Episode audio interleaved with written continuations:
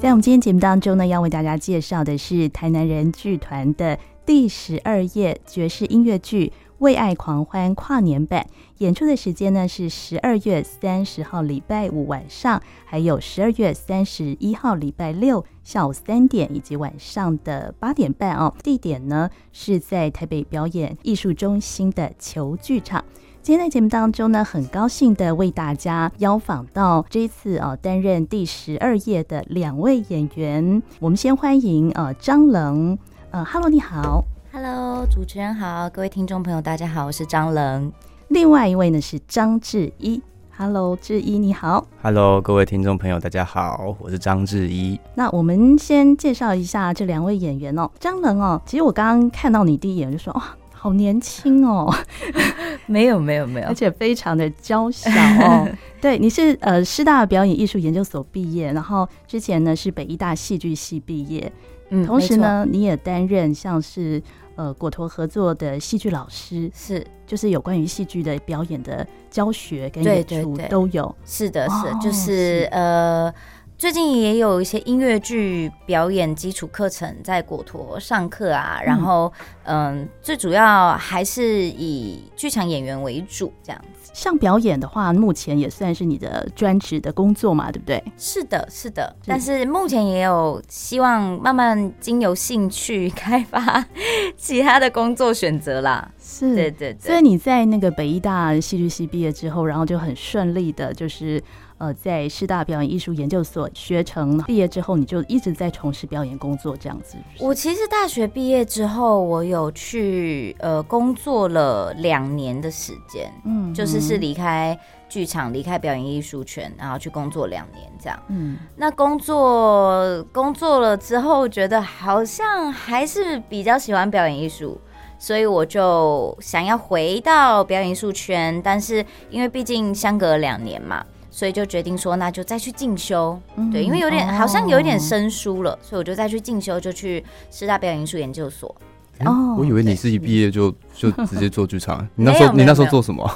哦，我那时候做我做广播广告的业务，哪尼业务啊？对对对，业务那个做了半年，然后我后来又去我去做呃典华的婚礼企划。啊。就是驻馆的那种婚礼计划，哇，对对对，那真的很多元哎。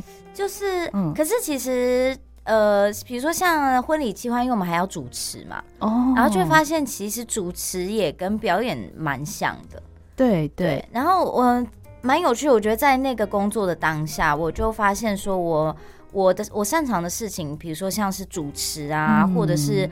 呃，因为我们要跟新人洽谈嘛，嗯，那我就发现，其实，在比如说表达上，或者是站在舞台上的表现等等这些，好像还是我熟悉、喜爱并且擅长，嗯。所以，就是也是因为这样，所以我想说，嗯，那我就还是回来吧。对，那我们再介绍张志毅哦，张志毅呢是台大戏剧系毕业，嗯，然后你除了这个戏剧工作之外，你有其他的副业？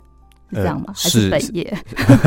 其实已经有点分不出来哪一个是主，哪一个是副，这样子。Oh.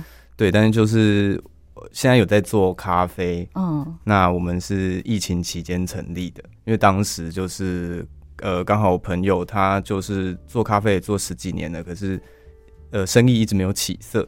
然后就知道我会画画，而、嗯啊、我们两个是从小一起长大的朋友了、哦，对。然后他就说：“哎、欸，那能不能请你来帮我经营 IG 啊，或什么的，嗯、就拓展一些知名度这样子。”嗯，是对。然后疫情期间，我们就做了那个瓶装的浓缩咖啡，哦，就想说大家可能不能出门，可能又会想要喝一些拿铁啊或什么的，是对，就可以整瓶带回家这样。哇，真的好有创意、哦！张冷也是我们的客人，很好的，非常喜欢哦。所以这个这个。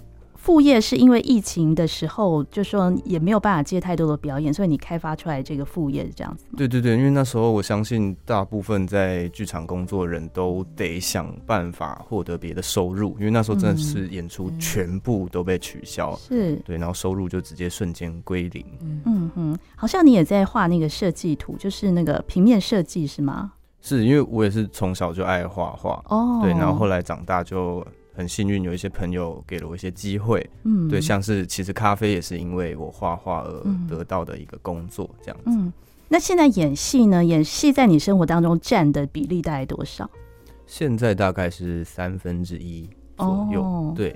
但呃，其实会去做咖啡、接平面这些，都也是为了支撑说真的很喜欢做表演这件事情。哦、因为在台湾做表演，尤其是剧场，就是它它它势必它还是相对小众的一个东西。对，所以要呃能够完全支撑你的生活费啊，嗯、租 租房子啊这种，嗯、是是真的很辛苦很辛苦的。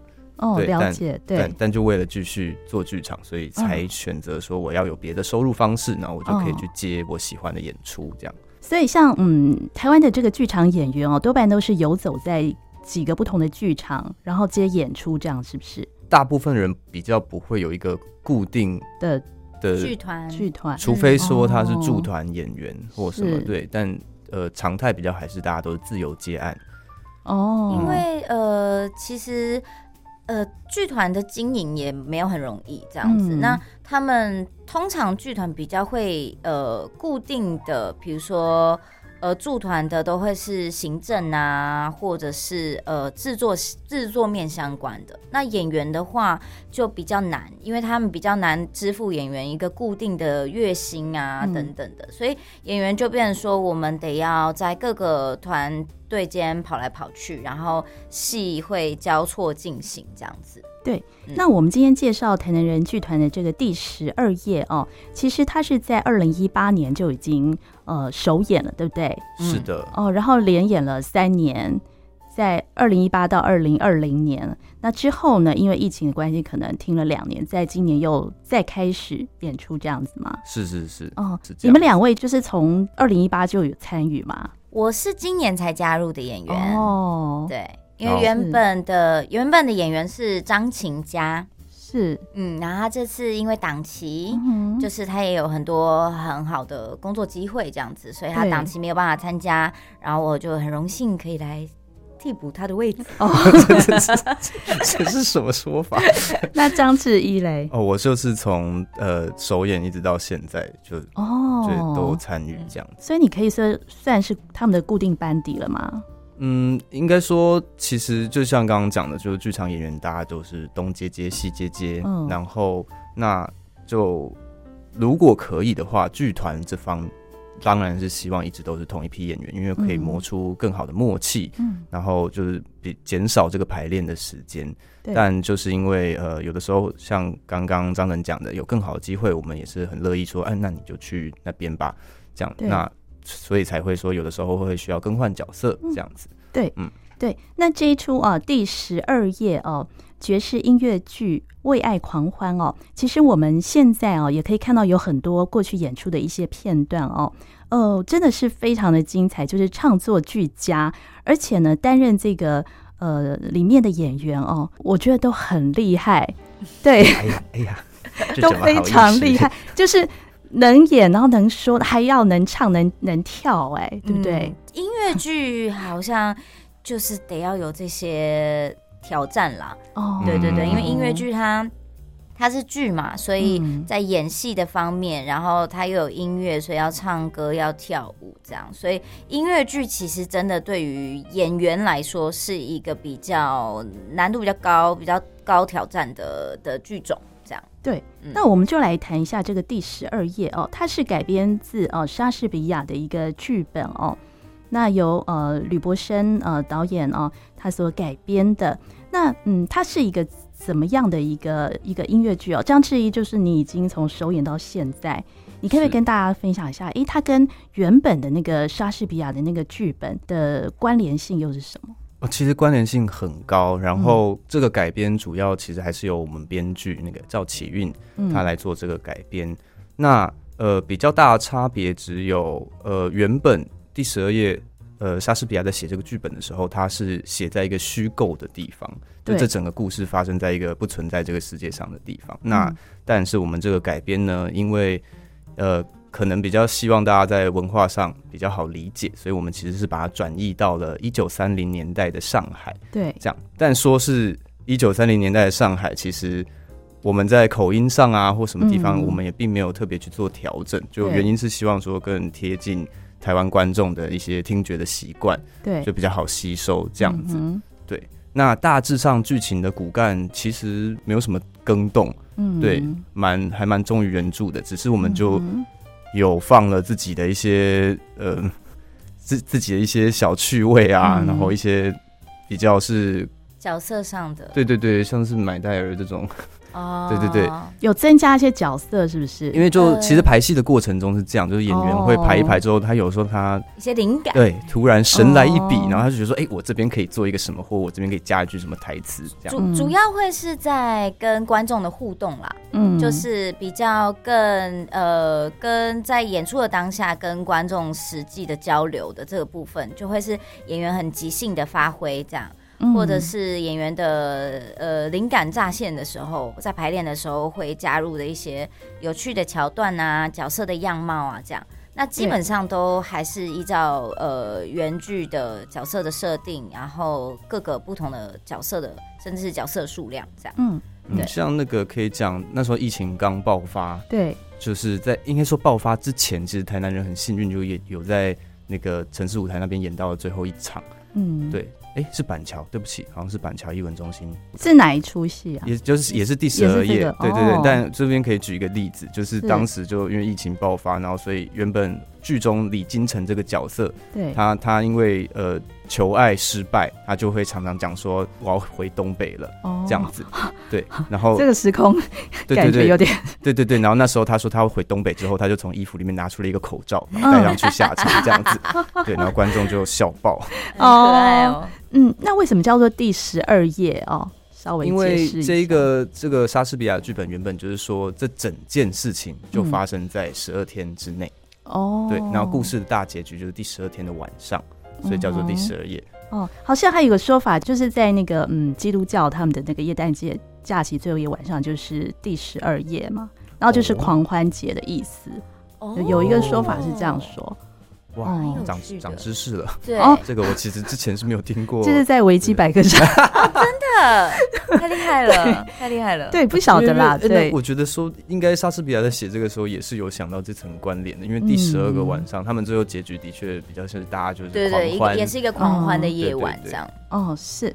整体来说，这一出戏哦，就是呃，他讲的主题呢，就是追求爱情，但是他有点错爱的感觉哦。然后最后结局呢，是就是一个喜剧的收场。整个的那个戏剧的那个架构，其实跟莎士比亚的第十二页其实没有太多的那个、呃、不同哦。但是就是说角色人物啊，或是地点哦，是有做转换。那不过这个整个剧情哦，还是稍微跟大家带一下哦。他就是说呃，有一对这个双胞胎的兄妹哦，他们遭遇船难之后啊，妹妹梅冬晴化身男人哦，改名梅春凡，然后服侍大亨谭夏辉。但是啊，他却莫名的爱上了他。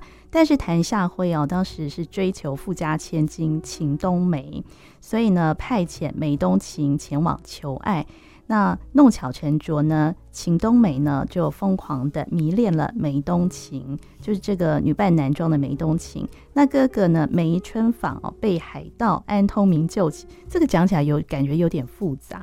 是是是，那它它并不是一个太单纯的故事，对，有点交错的。但大致上其实要讲的话，就是因为这对双胞胎兄妹，他们虽然一男一女，可是长得是外表外表是一模一样的，哦，所以整个故事就是在讲说，其中女生又女扮男装，嗯，然后就就爱上了，就是大家爱来爱去，然后所有人都爱错，嗯，这样，因为就他们讲的一样嘛，所以后来那个。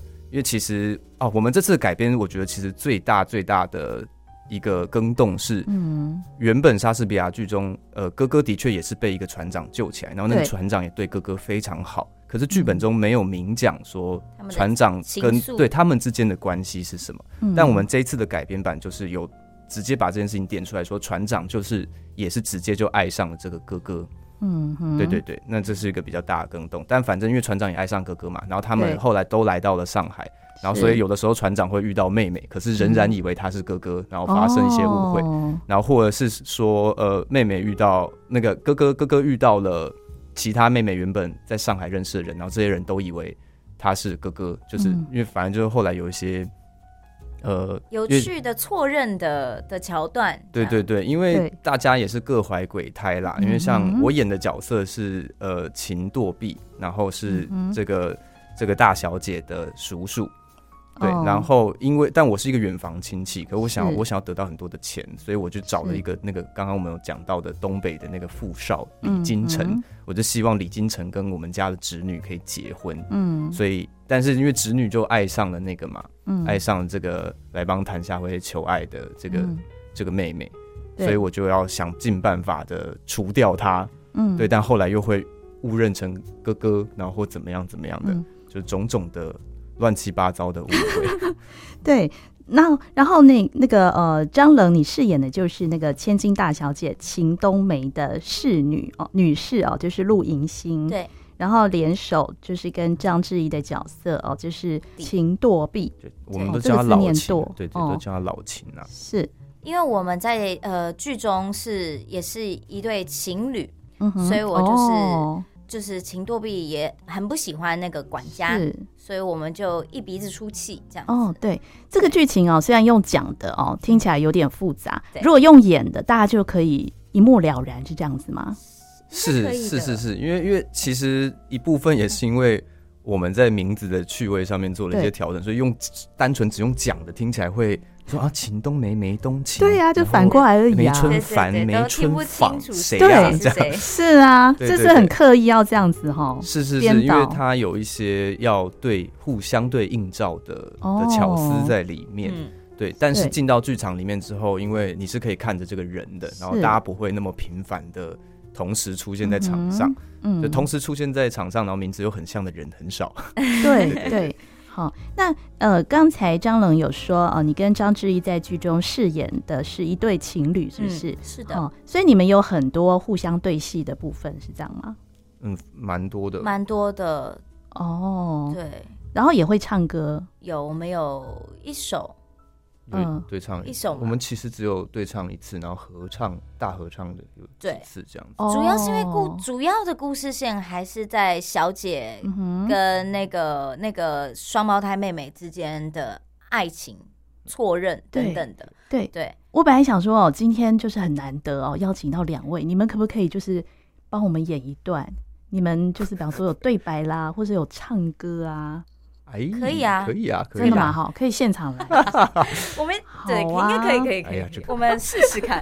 哦，这样好厉害啊！所以你们这个训练是在那个戏剧系时候就就已经训练起来，就随时就可以演，可以唱这样子吗？嗯，这个。难说难说哦，等一下我们再分享。对，这个在唱们唱之前讲的一副自己 哦，没问题没问题，我们是不是这个做什么都可以的？好，等你们你们先演完这一段。如果我们等一下有一些吐词的话，可以重来吗？可以啊，可以。好，你们这一段先，那那就可以啊。我们现在就可以把话讲的很慢，我们就当成现在在排戏就对了哈。啊，演完之后我们再来分享你们过去在戏剧系的一些训练，应该有很有趣的地方。好，好。那你你们先介绍一下这个前情提要是什么？这首歌的唱唱的前情提要，对，就是接下来你们要演的这一段的前情提要是什么？这个这个要讲起来的话，就是在整出戏，因为其实我们演的这一景是这出戏的第一景，嗯，但虽然第一景前面还有一个序场啦，是。那所以其实是等于我们比较像是整出戏的开头。哦，对，但在序场的时候，大家会得到的资讯就是会有呃。这个双胞胎妹妹她遇到船难，嗯，她跟哥哥分开了。对，那她后来决定要女扮男装来到上海去服侍这个谭夏辉。对，然后知道谭夏辉现在就是疯狂的想要追求千金小姐秦冬梅。对。这样子，但是，是。然后那首歌又会交代说，但是因为秦冬梅的哥哥过世了，对，他很难过，所以他就决定说，我要守丧七年，哦，七年内我不会接受任何人，哦，对对对，是。那所以站在这个角度来讲，我的角色老秦，嗯、因为我就找了一个东北富少，想要跟他跟他成婚嘛，我就可以鸡犬升天，嗯、对。那所以这首歌就是我在向银星抱怨说啊，怎么会有人？就是要要守上这么久，就是怎么就死了个哥哥嘛？就是在戏中，你的这个角色本来也要追求那个千金大小姐，这样？哎，没有没有没有，她是我的侄女。哦，是啊，对对对，但我但因为因为我我就是一个一天到晚，对对对，我就是一个一天到晚喝酒闹事哦不成才的家伙，是，对，所以我在家中的地位是很低的。哦，那我就想说，哎，如果我的朋友跟我的侄女结婚了，哦。然后是是我促成他们的，那我的朋友就会很感谢我，哦、而且我的朋友就他虽然本来就很就算是鸡犬升天，对对对对，我就可以在家中的地位就直接一跃升天这样子。哦，好。我那织女真奇怪，又怎么啦？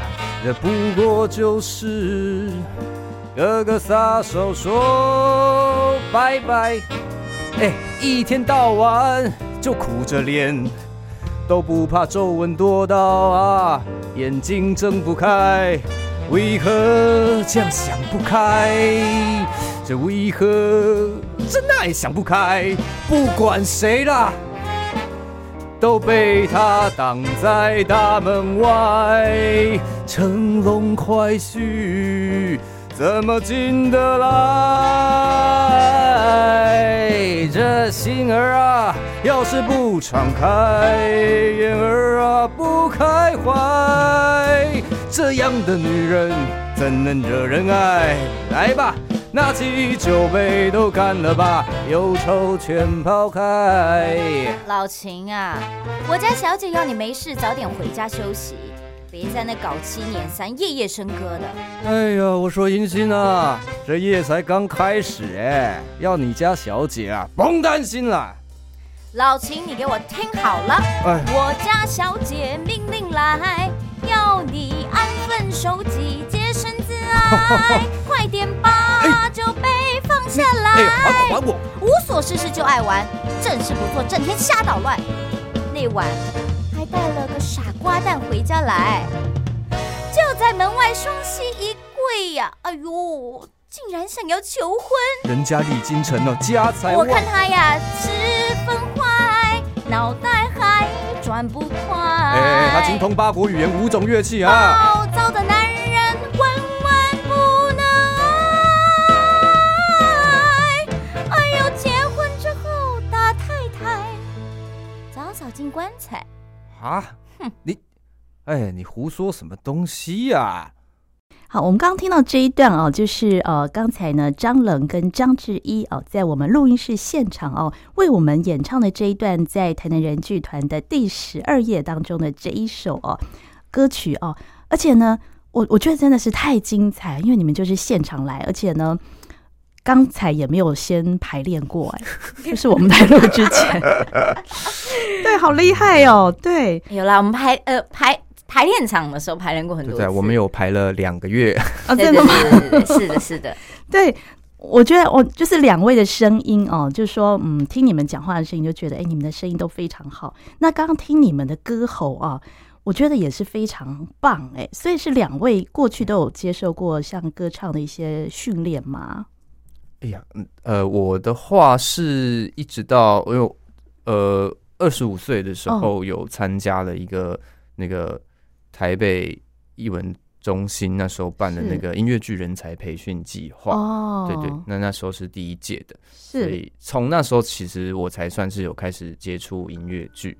对对对，但唱歌真的是博大精深啦，所以到现在也真的不敢说自己。真的多多懂唱，开口就能唱，我觉得这很不容易。但就是要学的事情还是很多很多啦，就是、嗯、是。所以你在台大戏剧系的时候有受过这方面的训练吗？哦，对，台大戏剧系的时候，其实系上是有开过一次音乐剧的课程，但它的时间比较短，所以并没有、嗯、呃，那时候也只是接触到皮毛而已。嗯，然后当时的我也没有觉得说我以后会。做音乐剧的演员这样子，所以就当单纯就是作为说啊，多上一门课，多学一些东西的这个想法而已。对哦，对，所以你说真正接触到音乐剧的表演哦，是在毕业之后，然后参加那个培训的课程之后才开始这样子。是是是，因为像在学校时期，其实我们也就是期末呈现的时候唱一首歌，哦、大概就这样子而已。是，对，所以是一直到上完那个工作坊之后，才有就真的。比较有接触到说一个完整的音乐剧的制作，一个演员到底应该要做多少事情，那时候才比较有概念。这样哇，那张冷的话哦，我觉得你的歌声非常棒哎，谢谢谢谢。你是过去就有呃，就是经常有上台这个表演哎，我我我其实也是大学之后才开始接触音乐剧，嗯哼，然后呃，比较比较跟声音有关的训练的话，因为我以前小时候学过戏曲、京剧、戏曲，真的？为什么？这这就兴趣而已，小时候才艺这种，对对对，因为我妈妈很喜欢。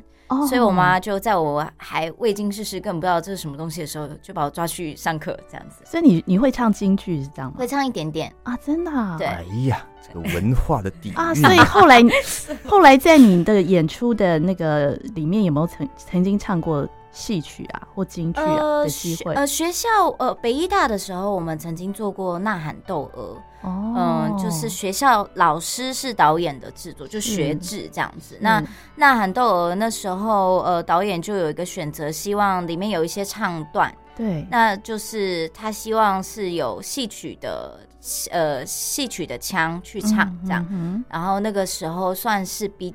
呃，他不是真的是拿京剧的唱段进去，就是请、嗯、呃请我认识的胡琴老师去帮我们谱一个曲，嗯，谱一个旋律这样，嗯、然后用戏曲的腔去唱。嗯、那这算是比较比较最接近有在戏里面使用的。对对对对对。然后后来就是去，因为我大学毕业的毕制就是北艺大的毕制是、嗯、也是音乐剧。是，所以那时候才开始正式接触音乐剧，然后进到师大才开始正式做比较多的声音的训练。哦，对，呃，所以后来在你接演的一些呃呃戏剧，多半也都是音乐剧的一个演出，是不是？对对，还是以音乐剧为主。哦对，但我我其实自己觉得蛮有趣的，因为第十二页就是我们这出戏，它的呃时空背景设定在上海嘛，然后一九三零年代这样子，然后我觉得呃我们的呃音乐设计老师他在做这个曲子的编排上的时候，他也也有很多他比如说在中文的咬字的韵上，他在旋律上也下了很多功夫，这样，然后所以我觉得。像在演这个第十二页的时候的唱的方式，我有自己加了一点点跟戏曲有关的呃那个唱腔进去，就一点点啦，不能太多，因为我怕会很突兀。这样对，因为呃也为了让比如说在咬字上面可以更清楚听得懂呃角色的话，对，所以我就加了一点点。的想法在里面，嗯、让这个咬字上面跟音乐更贴合，嗯、然后让词意可以更清楚。这样对。那他的作曲是柯智豪哦，所以这整出戏哈，好像那个哦，就是音乐的成分，就是唱的成分非常的重，对不对？是是是。是就说，据说在一百五十分钟的长度里面，有一百三十分钟都在唱，有这么多吗？这么长？有有，因为 因为那时候就是编剧老师跟那个音乐音乐设计老师，就是他们有讲说，希望几乎大部分的剧情都在用唱的就交代完，哦、因为就是我们毕竟是音乐剧嘛，这样子哦。对对对，从头唱到尾。对，从头真的其实是从头唱到尾，就像刚刚那首歌那样，哦、就其实我们对话的。对话时间甚至低于唱歌的时间，对对对，就讲话只有比较不容易用唱的表达，或是真的太复杂的事情才会才会用讲的带过，要不然大部分的剧情能用唱的，他们都都是写成写在歌里。面。哦，所以这就是呃，在角色里面可能有有些是独唱啦，啊，有些像你们刚刚那个就是对唱，那有些是大合唱的段落，非常多，嗯。对，然后你们要记的那个歌词量也很多，对不对？据说，呃，歌词量蛮多，但是其实蛮有趣的是，如果记台词的话，对台词如果单纯都是台词，应该也会有很多台词哦。所以我觉得，我其实觉得量好像不是。最大困难的问题，嗯、最大困难是有一些歌真的长得太像了。对，然后因为它会，因为它旋律都是会一直一直出现同样的旋律，那它中间就会改几个词，哦、去呃阐述不一样的情境或不一样的心情。嗯，那这样其实对演员来说就会是一个记忆大挑战。对，因为你一样的旋律，可是你要在每一段落 记得不一样的词。对对，有有的时候演员记这些东西会用身体的记忆，就你听到这个旋律，然后你身体很自然就说啊，这是配这些词。对。对，但是因为这两首歌，它其实就音乐剧有常常有呃主题曲跟主题曲的 reprise，就是在另外一个地方又又再再唱了完全一样的旋律，可是词被换掉了。嗯，然后你在唱的时候就会想说，哎，现在是。什么？到底是哪一首啊？对，纸醉金迷吗？对对对，而且有的时候就差一两个字，这样对对对对，所以这是比较难的，这是一大挑战哎，对不对？就是我们会会演员们自己会蛮紧张的，蛮紧张的，对对对对对。哦，就说你们已经排练两个月了，目前为止。呃，其实因为我们这个戏，呃，十月十月初的时候，其实已经先演过一轮，对对对，是，那时候在那个戏曲中心，对，然后演过一轮这样，对。那这呃，但是其实因为我是新加入的演员嘛，然后我们在密集排练那两个月的时候，每一个资深的演员都跟我说：“你要加油。”这词很难哦，哦，背不起来哦，对，因为太多了，就是太相似了，太相似。我们有那个啦，地狱歌曲，因为就是序曲跟最后一首歌是。他们是首尾是一样的旋律，哦，然后他们就是整首歌里面大概有八九个地方一模一样的旋律，但是词被换掉了。对对，就这这其实就是这边最最容易容易搞混，其他地方都还好。哎、欸，所以你们在演出的时候会有提词的那个提词机吗？或什么舞台？当然是没有。我们是不是也没有字幕？哦哦，我们也没有字幕。嗯哦，所以这个这个就是说，一般的那个戏剧演出是没有办法，就是有那个提词机在。台台前这样，如果有的话有多好？对啊，那是经费的问题啊。我我有听过啦，就是我们不够大咖啦，巨星都有。你知道，是巨星看演唱会才会对对对，他们就是耳机里面会有人对对告诉他说接下来是什么。好好好，但是呃，张智毅你已经演了，从首演到现在已经演演了三四次了嘛，对不对？但你的角色都一样吗？对对对，我的角色都一样，多到 多到有点不太确定数字是多少。所以对你来说应该不难啦，对不对？因为已经演好几次了。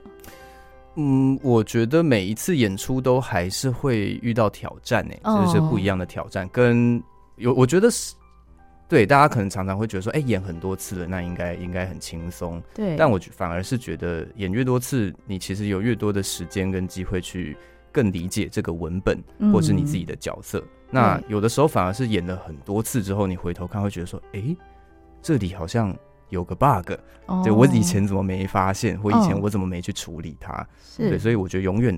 对演员来说，永远都有新的东西可以去挖掘啦。哦，嗯、对，而且这一次呢，就是你们的那个爵士乐团，它是一个现场演奏，是哈管帮。嗯嗯，他们他们超强的，非常非常、哦、呃非常非常厉害的团团队这样子。嗯、然后我觉得整个现场的他们只要一演奏下去，嗯、那个整个气氛会沸腾，就是因为他们除了演奏之外，其实他们。他们对我觉得他们是对于表演是 很有热情的，嗯、所以就算我们前面在演戏，他也会很投入在我们演员的情节、嗯、情境、情绪里面。哎、我觉得这很特别，嗯、因为很少有那个呃戏剧演出，它是现场伴奏嘛，对不对？对。嗯，几乎都是他们播那个卡拉卡拉带，对，卡拉带是居多。对，那现场伴奏那个气氛，我觉得更棒哦，更融入，就像进入一个那个大歌厅的感觉。是的，是的。对，我至今仍然记得，就因为我们我最早最早在排练阶段，其实使用的就是那种卡拉带。嗯，对，然后那个东西是在录音室里面，就是只弹最基本的东西弄出来的。然后第一次进到。排练室里面和乐的时候，就是这个哈管帮的老师们进来的时候，就是完全被震撼到，嗯、被震撼。对对对，那时候第一首歌是，就是该唱的地方是傻住，想说啊啊 哦哦长这样哇哦，对 对对，然后就得重来。对哇，然后也蛮值得分享的地方是，呃，哈管帮老师就像刚刚张仁讲，他们非常投入在这个表演里面，嗯、然后所以他们其实从第一版。一直到我们现在这个新版，他们不断的在生新的戏出来，嗯、就是他们虽然是只是就是和乐的乐手，嗯、但他们一直不断的干涉 台上发生的事情。他们其实也变成表演的一个部分。对对对，他们生、哦、他们其实到后来已经甚至都长出自己的角色，就是他们有各自、哦、各自支持的角色，像里面有一个那个船长叫安东敏，哦、就是他对他们他们都是他的粉丝，是，是对，然后但是这个事情在戏开始到一半的地方，其实大家都是看不出来的，哦、但到某个地方就通哥需要他们的时候，他们就突然之间，对，对对，他们好像突然全力演员了，全力支持这样子，对对对，所以就是戏里面其实有很多这种。乐团老师带来的惊喜小彩蛋，对，因为那个爵士乐它就是有很多即兴的部分嘛，哈，它可以即兴，所以所以它其实就是都都是可以现场做一些变化，这样。嗯，这个刚刚讲的部分比较是他们。呃，丢掉了乐手的本业，单纯一就是已经变成演员加入了，哦、对对对。但音乐的部分其实他们都是很稳定的，哦、嗯嗯。然后当然爵士乐即兴的部分也还是有，嗯、对，对对，尤其像志辉老师，就是、嗯、是哇，真的是很强。而我我觉得更厉害的地方是。我自己觉得演员其实是很需要安全感的生物，嗯、所以有的时候你突然来一个不一样的东西的时候，会感到不安。啊、可是这些老师的厉害就是他仍然可以把那个基底弄到非常非常稳固，嗯、所以他在这个基底底下，他去做即兴或什么时候，嗯、我自己啦，我在台上是完全不会感到不安心的。对，对那有没有一点好像自己在开演唱会的感觉，在演出的时候？呃、有有啊，很爽。有啊，真的好棒哦！对于喜欢唱歌的。演员来说，应该是非常过瘾，对不对？是的，是的。演这样的音乐剧，是的，因为、嗯、因为现场的乐手老师，他就会跟着当天所有的呃节奏啊、情感的状况进歌，就比较不会，演员就可以很自在的在表演里面，我们就不会一直听说、嗯、啊。我们的歌要来了，我话还没有讲完，等等的，嗯，对对对对对，就是是一起的，嗯、是整个是一起呼吸的感觉。对，那像呃这种这个现场乐团伴奏的音乐剧哦，不晓得在那个哦、呃、现在戏剧界普不普遍，还是说台南人剧团的音乐剧它都是用这个现场伴奏的一个形式呈现？呃，目前台南人这几年就是比较多。的音乐剧的演出也都是跟哈管帮的老师们合作，哦、对对对，是。然后呃，现场的演演奏的话，嗯、也还是蛮多剧团会使用的方式，嗯，对对对。但是因为现场的乐团其实会呃增加蛮大的成本，对对对，嗯、所以所以呃还是有，可是真的比较少，比较少。对，但是就我。哦不管是看戏或演戏的经验，我觉得只要有现场乐团在的的戏，对于观众的投入啊，嗯、然后整个氛围的营造上，其实都有非常非常大的加成作用。对，然后这一次呢，这个台南人剧团的第十二页哦，爵士音乐剧《为爱狂欢》跨年版哦，特别强调它是一个跨年版演出嘛，因为时间呢就是在十二月三十号礼拜五晚上的七点四十五。还有十二月三十一号礼拜六下午三点，以及呃十二月三十一号晚上的八点半哦，这个时间点哦，这个晚尤其是晚场拉的比较晚，是因为你们要衔接到隔天的一个元旦，是不是？就是最后一天的演出是八点半，是吧？是吧？是是是，我们是为了这件事情，所以才因因为一般的演出时间会是七点半开演，对对对，对对，所以有特别延后，就跟大家在剧场里面。就是有一个这样子，嗯、对，准备跨过一年的，对对对，感受陪伴，就大家一起聚在一起，嗯、然后度过这个最后的一一点点的时间，这样。嗯，那这个跨年版有没有一些特别的惊喜？就是为了跨年版设计？哎、欸，这个就这个我们还没有看，还没有讨论到，哦、但是我觉得应该会有的。是，对对。所以我觉得真的是就是在跨年夜的时候来欣赏这个第十二夜哦，真的是一个非常棒的一个选择哈。嗯、然后他讲的就是一个爱情故事，而且是一个皆大欢喜的爱情故事。这个看完戏最后大家的感觉会是怎么样？你觉得现场的观众？因为我觉得十二夜它它终归它就是个爱情喜剧，嗯，就是其实通常。就我前几年演完，就大家出剧场的时候，心情都都很开心，都蛮好的。对哦，嗯、主要是因为大家都蛮好笑的。对，演员们，演员们，呃的，我觉得喜剧节奏的掌握能力啊，甚至个人魅力，其实都非常非常大。嗯、所以观众出来的时候，其实都蛮开心的。对，哎、欸，对我们刚刚讲了半天的音乐，好像那个舞蹈都没有谈到，要不要带一下这一次的舞蹈？这次的舞蹈部分，就第十二页的编舞是标舞剧场的苏威佳老师，哦、然后我觉得威佳老师的舞是浑然天成，非常厉害的、嗯、的一个编排，因为呃，我自己。我自己也是戏剧系的学生嘛，所以其实，在学校时期，我接触到跳舞比较少。然后我自己本身对跳舞也是，其实是比较没有自信的。嗯、那威佳老师那时候进来，他带的东西是很，其实是很简单，很很让你很舒服的做一些简单的动作的。嗯、那我那时候的疑虑就是觉得说，哎，这么简单的动作就可以。当音乐剧的舞蹈嘛，我我其实啊，天哪，我好该死！对，就是我那时候心中是有这个疑问的，嗯，对。但等到我们的录影出来之后，然后我再我就是重新去看这个整个舞蹈的编排，就站在观众的视角看的时候，我其实是非常非常惊艳的。就是当这些简单的动作被拼接起来，或者当人数变多的时候，那整个画面的氛围是直接。直接被拉出来，然后会让你觉得说、oh. 哇，直接被带回了那个大大舞厅时代的这种氛围里面。哦，oh. 对，所以我我自己是觉得哇，魏佳老师超强，这样很厉害。对，嗯、那张冷，你觉得在舞蹈部分有没有一些你觉得比较难的，你要去克服的部分？比较难呢、喔，我觉得威佳老师很厉害是。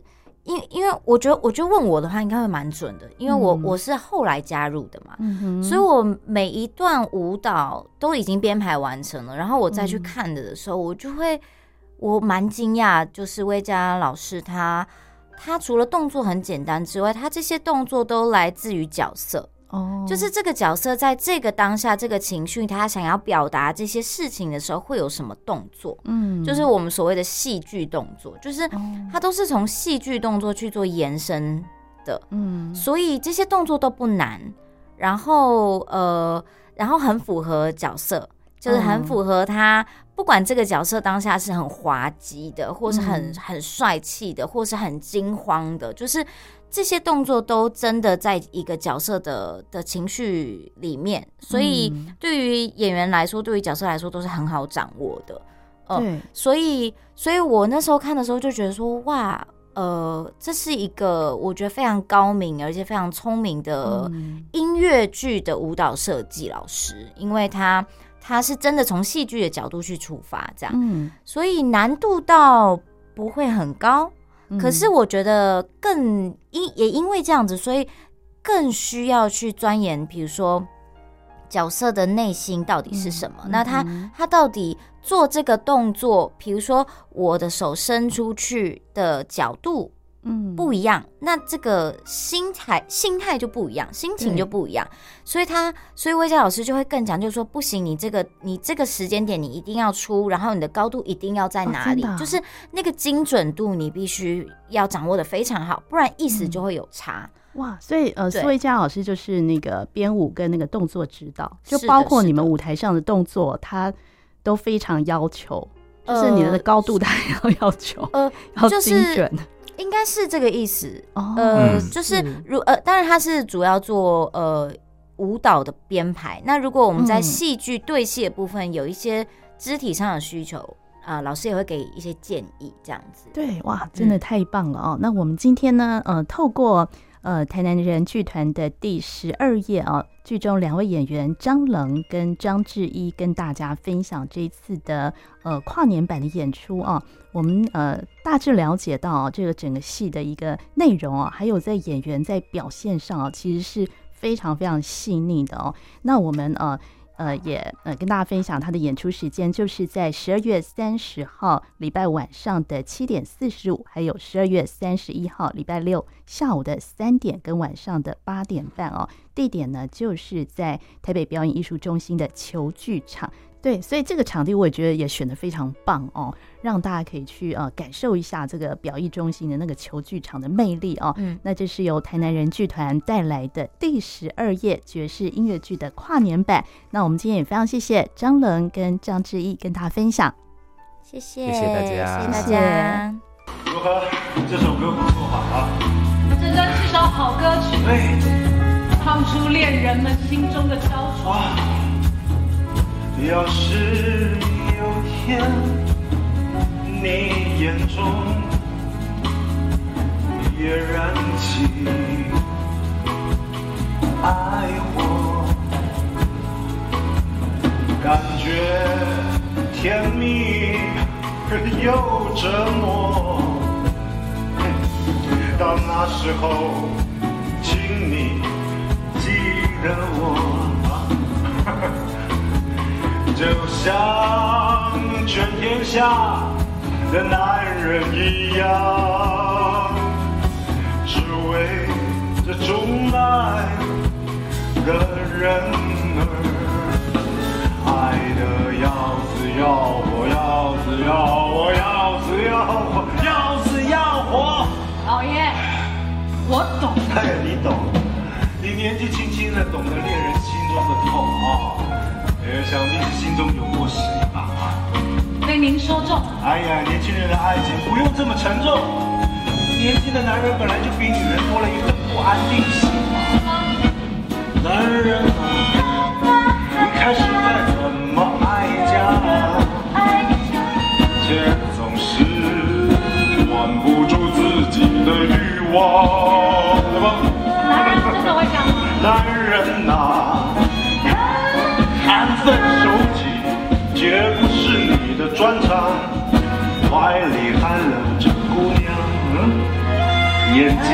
就在四处张望，